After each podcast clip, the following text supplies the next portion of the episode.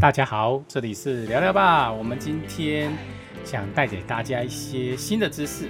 当然，除了 YouTube 之外，我们希望有 Podcast 哈，那给大家一些时代的眼镜呢，给大家新的知识思考，聊一聊有的没有的，来个当个有知识的现代人吧。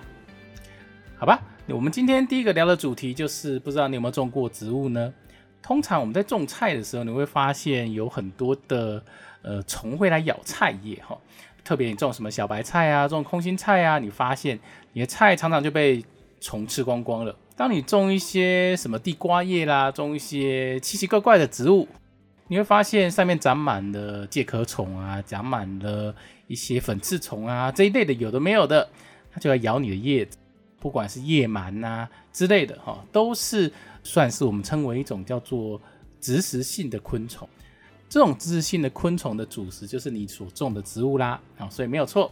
所以呢，我们通常在种菜的时候或种花的时候，都会对这个东西很烦恼，对不对？你要怎么除掉这些虫呢？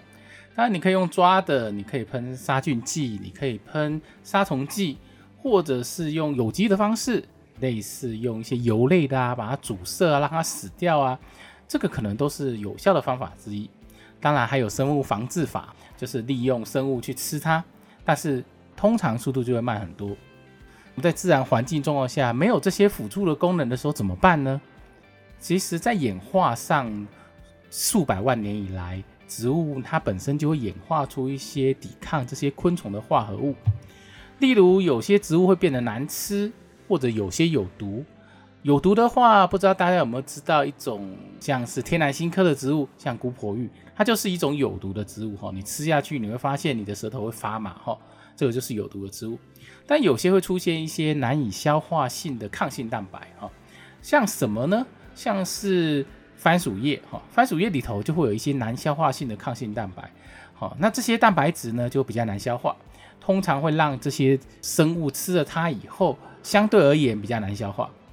那这种演化上有什么意义呢？其实，在这种演化上啊，在生物跟植物的演化上，这种就是一种演化竞赛的机制。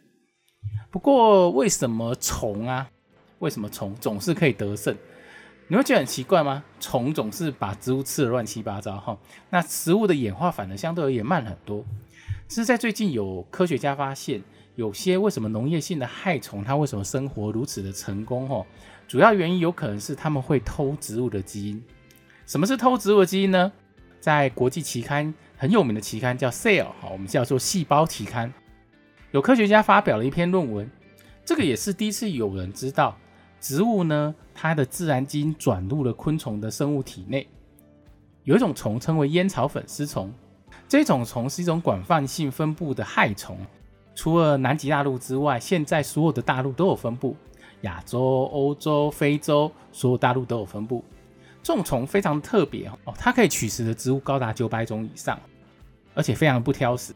除了它取食不挑食之外呢，它也可以传染超过一百种以上的病毒，所以它可以说是一种农业上非常重要的害虫之一。以目前的推测，烟草粉丝虫的最早来源应该来自于印度地区，经过人类的广泛性的商业的传播，目前在全世界所有的任何地方都可以看到这种昆虫的踪影。所以，烟草粉丝虫也被列为世界百大的入侵物种之一，而对于农业的伤害当然非常非常巨大。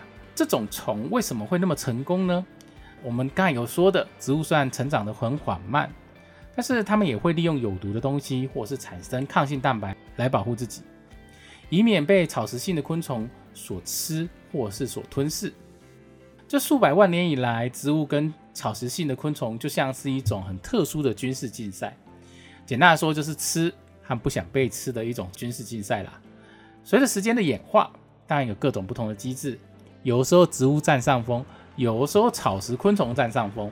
讲到不同物种基因这回事呢，其实我们刚才在讲的偷基因呢，在许多生物上面，科学家都有发现这个行为。小麦的野生的近亲种，它就会偷真菌的基因，来对抗真菌所产生的疾病，这非常特别吧？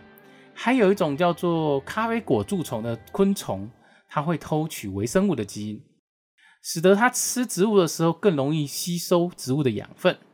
这也是一种非常特别的行为啊。